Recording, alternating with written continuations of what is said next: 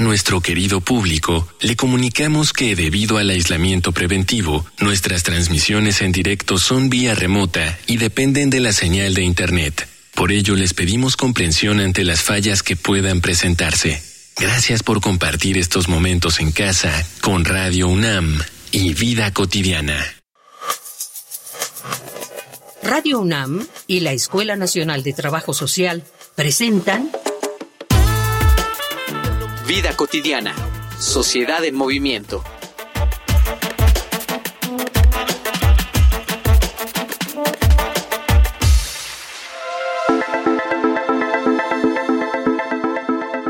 Hoy, en Vida Cotidiana, Sociedad en Movimiento, hablaremos sobre las mujeres, luchadoras incansables, en el marco del Día Internacional de la Mujer, con la doctora Daniela Villegas Mercado, del Centro de Investigaciones y Estudios de Género. Bienvenidas, bienvenidos, soy Ángeles Casillas, una emisión más de Vida Cotidiana, Sociedad en Movimiento. Hoy vamos a reflexionar sobre un día muy importante, Día Internacional de la Mujer.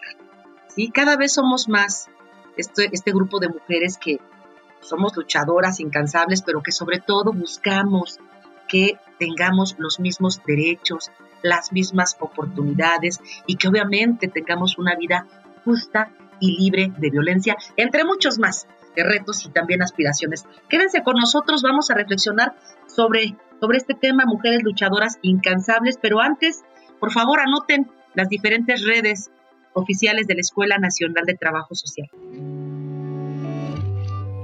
Facebook, Escuela Nacional de Trabajo Social, ENTS, UNAM. Twitter, arroba ENTS, UNAM Oficial. Instagram, ENTS, UNAM Oficial. Me da muchísimo gusto recibir a la doctora Daniela Villegas. Doctora, bienvenida, muy bonita tarde, gracias por haber aceptado la invitación. Hola, ¿qué tal? Muchas gracias. Muchas gracias a todo el equipo y al público por la invitación. Al contrario, doctor, estamos halagados que nos acompañes. Y bueno, a propósito de este Día Internacional de la Mujer, ¿qué significa para, para la doctora Daniela Villegas el poder conmemorar este día? Es una fecha muy importante a nivel global y sobre todo en nuestro país por diferentes razones. Una por el origen mismo de esta fecha, que si seguramente muchas y muchos de nosotros hemos estado tratando de conocer más sobre ella, sabremos que aun cuando se oficializó la conmemoración en 1975 por Naciones Unidas, ya en décadas anteriores, movilizaciones de mujeres en Europa, en Estados Unidos, habían empujado para las mejoras de las condiciones de las mujeres de la clase trabajadora y mujeres migrantes. En 1910, la Internacional Socialista en Dinamarca proclamó el Día Internacional de la Mujer para reivindicar la lucha de las mujeres trabajadoras por mejores derechos y también el sufragio femenino universal. Y lamentablemente un año después, en lo que fue 1911, el incendio que se sucedió en una fábrica en Nueva York, en Estados Unidos, en donde muchas mujeres que trabajaban en esta fábrica de textiles perecieron, empujó a que ellas buscaran la sindicalización y mejoras en las condiciones de las mujeres trabajadoras. Entonces, estos inicios de lo que es el Día Internacional de la Mujer nos hacen notar que la mujer trabajadora, la mujer en mayor precariedad, migrante, tanto en Europa como en América y ahora globalmente, son las que están en el foco de esta fecha. Qué interesante lo que nos comentas, doctora, y qué bueno que reconozcamos, ¿no? Estas luchas en diferentes espacios geográficos y en diferentes décadas, también hay que reconocerlo, ¿no? Luchas ya históricas para reivindicar estos derechos de las mujeres y, bueno, finalmente tener hoy por hoy, ¿no? E-, este día con muchas más estrategias para, para poder buscar esta, esta igualdad entre, entre este grupo.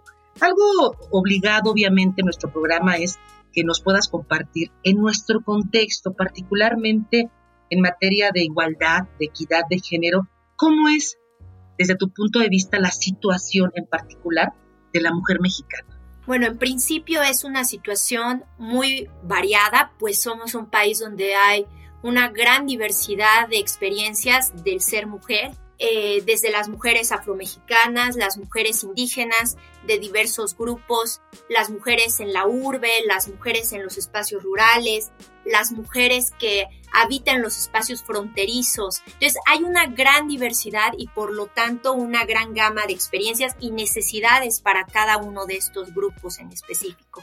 Considero que en la actualidad se ha avanzado bastante, sin embargo hay muchas cosas aún por alcanzar en materia de derechos económicos, de laborales, de identitarios, en materia de derechos para atacar las diversas violencias que viven las mujeres.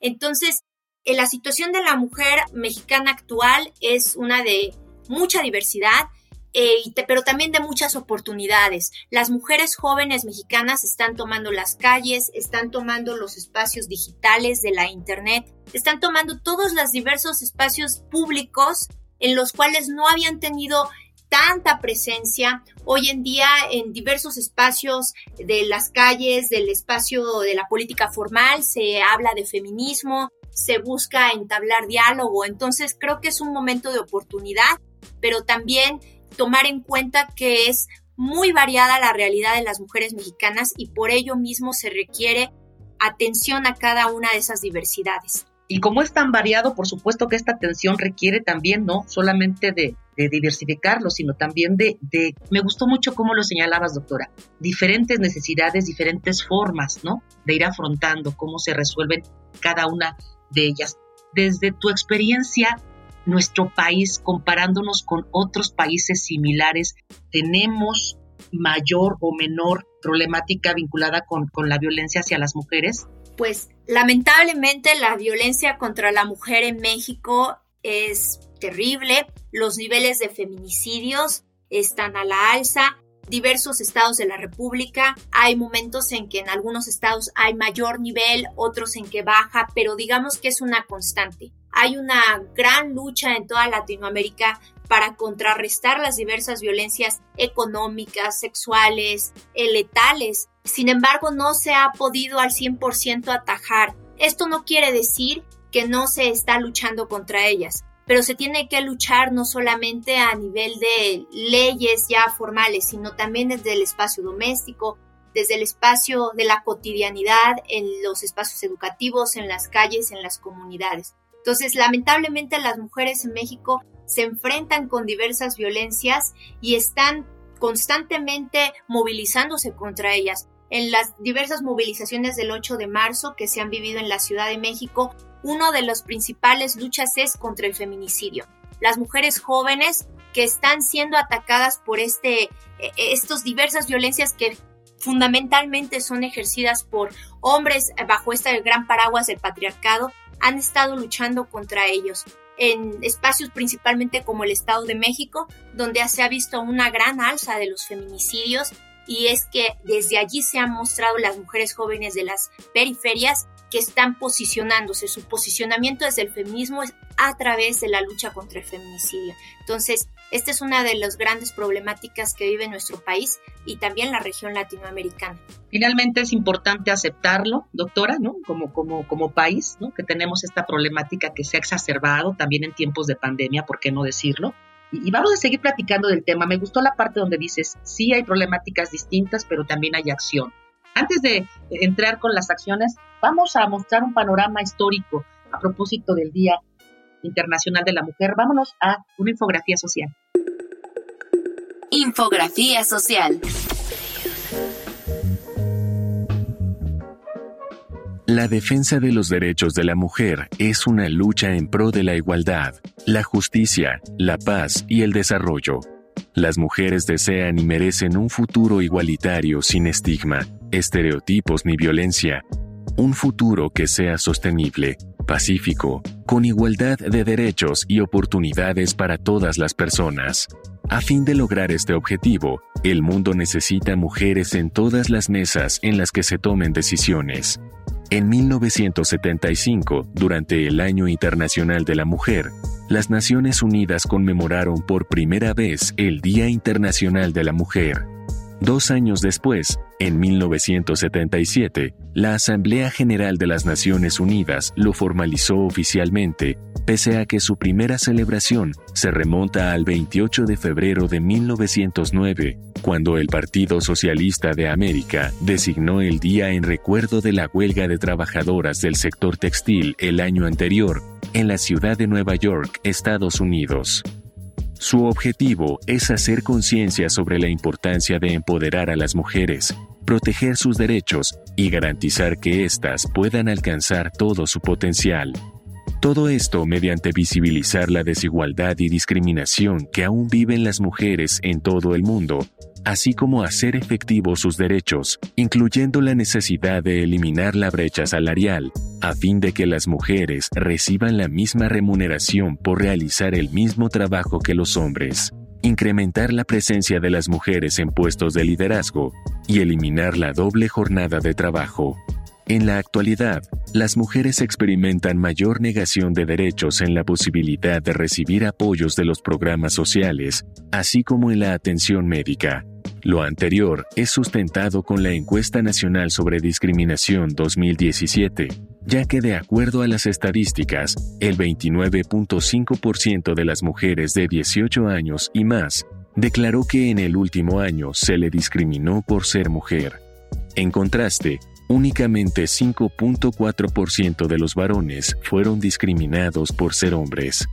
Dentro de la Agenda 2030 de la ONU, se encuentran objetivos clave respecto a la igualdad de género.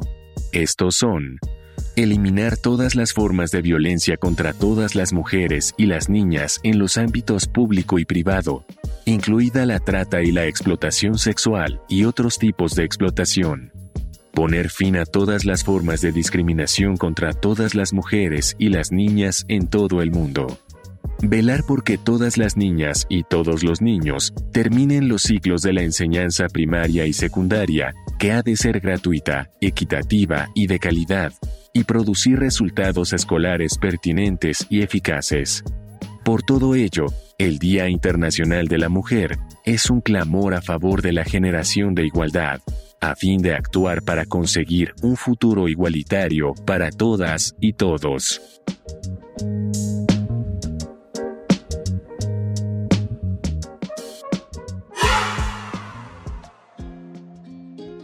Ya regresamos de estos datos que nos prepara producción. Seguimos platicando, conversando con la doctora Daniela Villegas acerca de este, de este tema tan importante, ¿no? Las mujeres y cómo éstas se pueden convertir en luchadoras incansables. Doctora, vamos a dividir la siguiente pregunta, si, si me lo permites.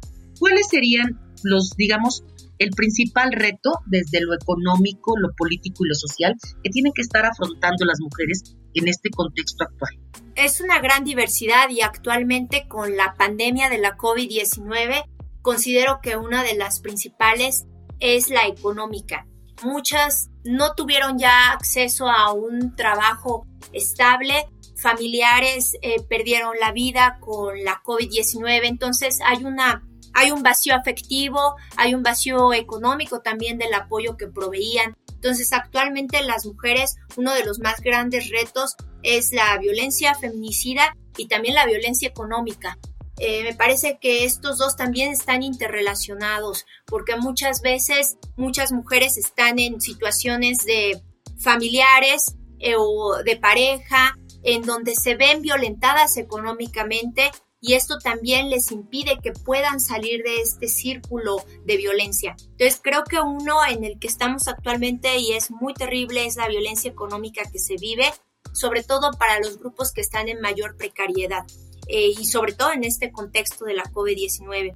Otro que también observo es eh, las violencias políticas que se ejercen contra algunos sectores de la población por posturas distintas en lugares alejados de las grandes urbes conocemos de violencias hacia algunos particulares grupos indígenas y son las mujeres las que viven aún mayores violencias. Entonces, yo lo pondría así que algunos de los mayores retos son atajar estas violencias.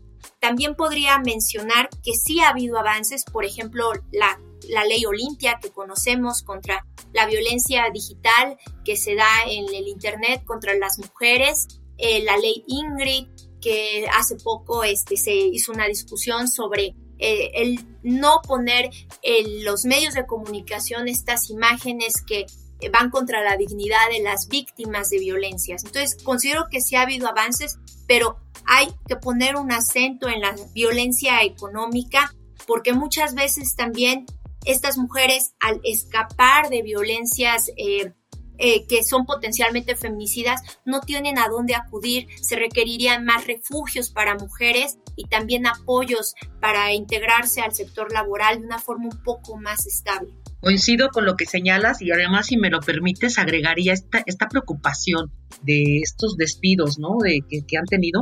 Sabemos muchos que la, la configuración del sistema familiar tradicional pues ya no existe, ha cambiado y ahora vemos cómo las estadísticas aumentan identificando estos grupos ¿no? de, de, hogares pues, que están como, como solventados económicamente por mujeres, ¿no? porque lo que llamamos jefatura femenina, y no solamente es la parte de cómo atender sus necesidades económicas, de, de tener un empleo, sino, si estás de acuerdo conmigo, cómo generar como sociedad recursos de apoyo, porque también tiene que estar al cuidado de las y de los hijos y de todas las, las actividades que, que, involucran esto, el cuidado y la crianza. El tema de los cuidados es fundamental porque generalmente se le ha puesto esta labor a las mujeres de cuidar hijos, cuidar a familiares que están en situaciones de mayor necesidad de apoyo, eh, personas que están de la tercera edad o tienen algún, eh, alguna dificultad de ser autónomos al 100%.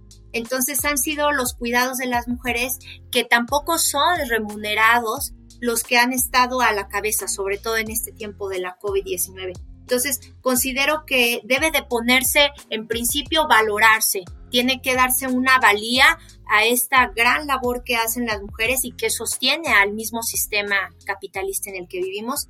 Y también que haya una remuneración. Se ha avanzado en que las mujeres que son trabajadoras del hogar empiecen a tener mayores derechos y también derechos en su cuestión de, em, ingresos económicos. Eh, también cómo es que representativamente y se posicionen ante la sociedad. Son mujeres trabajadoras del hogar. Entonces se tiene que dar valía a este tipo de labores que son fundamentales para la sociedad. Coincido con lo, con lo que comentas. Vamos a, escuchar también un testimonio que desde la academia tiene una académica en la UNAM acerca de, estos retos todavía que tenemos que afrontar como sociedad. Vámonos a Voces en Movimiento. Voces en Movimiento.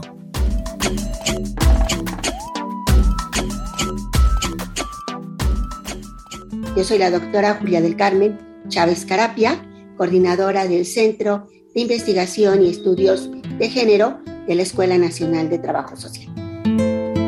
En México, la, situación actual de las mujeres, legalmente tenemos derechos, pero culturalmente tenemos todavía, ¿qué diríamos? Una gran losa que nos aplasta y que no nos permite ejercer esos derechos. Ejemplos. En nuestro país, la violencia hacia la mujer es alta.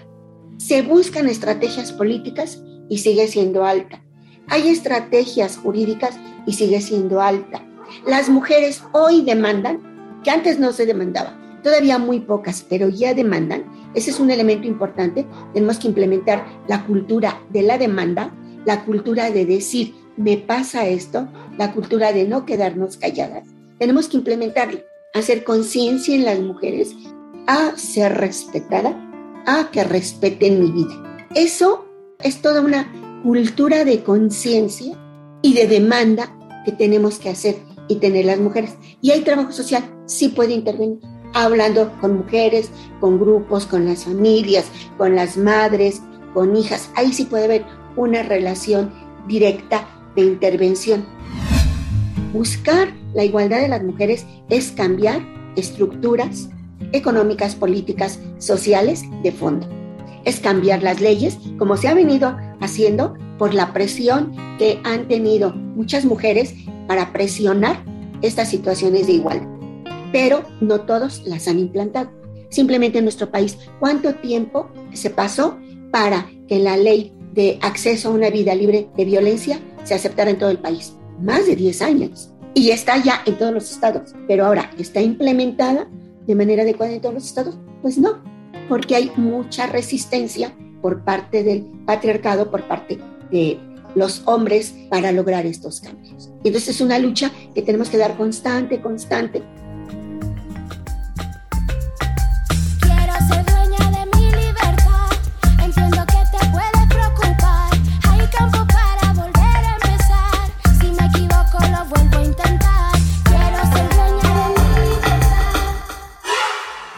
Regresamos del testimonio de la doctora Julia del Carmen Chávez Carapia. Qué interesante.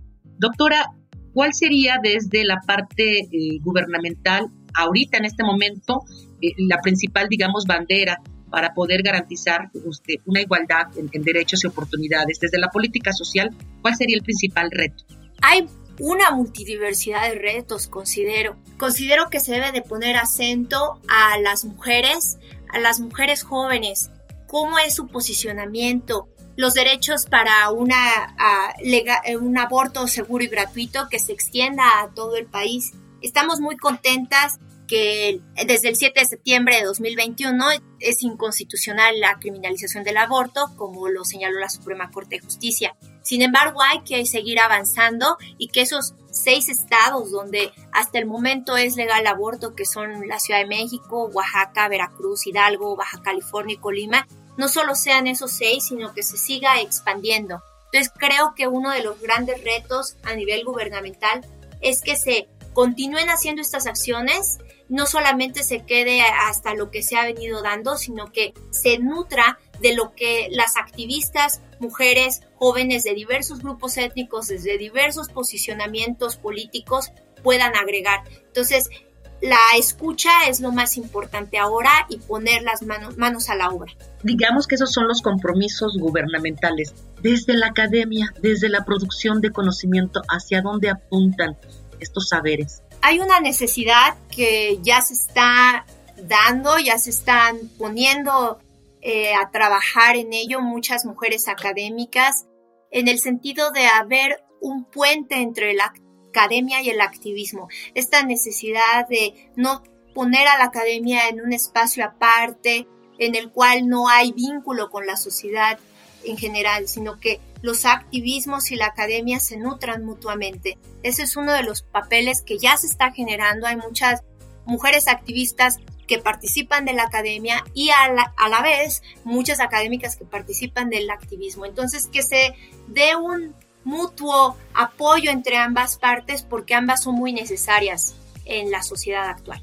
Y qué excelente que se tenga esta perspectiva, ¿no? Para ir desvinculando esta posición que siempre se, a veces se le da a la academia, ¿no? De lo abstracto, de lo teórico, de lo científico, y verdaderamente, ¿no? Apoyar, contribuir con estos saberes, con estos hallazgos que se generan, con estos grupos de, activistas y llegar a convertir el conocimiento en acción. Eso es excelente.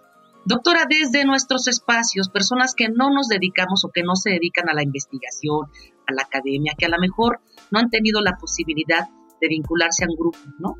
Que desde nuestros espacios, en nuestras familias, en nuestra convivencia cotidiana, ¿qué podemos hacer para contribuir a que se siga luchando en contra de esta desigualdad? Pienso que ya muchas y muchos lo intentan, lo están haciendo desde ahorita mismo quizá más consciente o inconscientemente, pero creo que para que sea más eficaz tendríamos que poner un acento en la concientización de nuestras acciones, desde dónde partimos, quiénes somos, cuál es nuestra historia familiar y también de nuestra comunidad. Me parece muy importante que nos situemos eh, geográficamente, nos situemos dentro de nuestras propias historias, nos vayamos conociendo, porque también el conocernos nos politiza y el politizarnos nos permite abrirnos a diferentes posicionamientos, enfocarnos a lo que requerimos y también abrirnos a que seamos una sociedad en que busquemos la mejora de todas y de todos, pero sobre todo de los grupos más vulnerables. Pero para ello hay que conocernos más, hay que conocer nuestras comunidades, hay que intentar en lo posible interactuar con ellas y armar redes, redes de apoyo, porque eso es lo más importante, el crear comunidad en lo posible, en lo mayor posible, porque cuando hay una situación como la que se vive globalmente de tanta depredación económica, política social, lo único que nos tenemos es a nuestras comunidades. Entonces creo que las personas que no se dedican de manera formal a estas temáticas, ya con su día a día, con su día cotidiano, con sus experiencias diarias, lo están haciendo. Solo creo que hay que concientizarlo, hay que comunicarlo y hay que crear redes de apoyo y de organización. Esto que tú comentabas de hay que conocernos más, hace saber quiénes somos, hacia dónde vamos, desde dónde partimos y cómo nos situamos, me gustó mucho. Y también voy a retomar lo que comentabas casi al principio de la entrevista. Tú decías, somos hay una diversidad en nuestro país, tenemos diferentes necesidades, pero también estas deben convertirse en oportunidades. Me parece que esta, crisis por la que atravesamos, ¿no? como, como la primera pandemia del siglo XXI, por, la COVID-19, pues también generó diferentes oportunidades de, de, saber hacia dónde nos dirigimos como sociedad. Y me parece que hay un parteaguas también en la posición que debemos tener como, como mujeres en el sentido que le damos no solamente a nuestra propia vida, sino a, lo que queremos como sociedad y hacia dónde, hacia dónde vamos. Yo quiero agradecerte muchísimo, doctora, que hayas compartido con nosotros. Tus palabras nos sensibilizan, sí, pero también nos em, comprometen a seguir trabajando. Eh, esta sociedad de la que tú hablabas, más justa, más igualitaria, nos la merecemos y por ello tenemos obviamente que, que trabajar. Me gustaría mucho que a manera como de eslogan pudieras con una frase invitar a, las personas que nos, que nos escuchan a hacer posible esta, esta conmemoración desde sus espacios como, como una especie de, de despedida y con ello vamos a dar por terminado el programa, agradeciéndote de verdad que hayas compartido con nosotros. Muchas gracias. Yo considero que es importante que nos conozcamos, que nos reconozcamos en las y en los otros, y esto nos va a permitir también luchar por los derechos de todas y todos, pero principalmente de quienes estamos en situaciones de mayor vulnerabilidad social y que en esa lucha vamos a encontrar la agencia que vive dentro de nosotras, por el bienestar de las mujeres y de todos los grupos que están no dentro de la norma. Con esa invitación y reflexión nos quedamos, hablemos de bienestar, lo podemos lograr, pero trabajando. Gracias por haber estado nuevamente a nombre de la escuela, por supuesto, de Radio UNAM Quiero agradecer en producción a quienes hacen posible nuestro maravilloso programa, nuestra productora Ivonne Gallardo, gracias.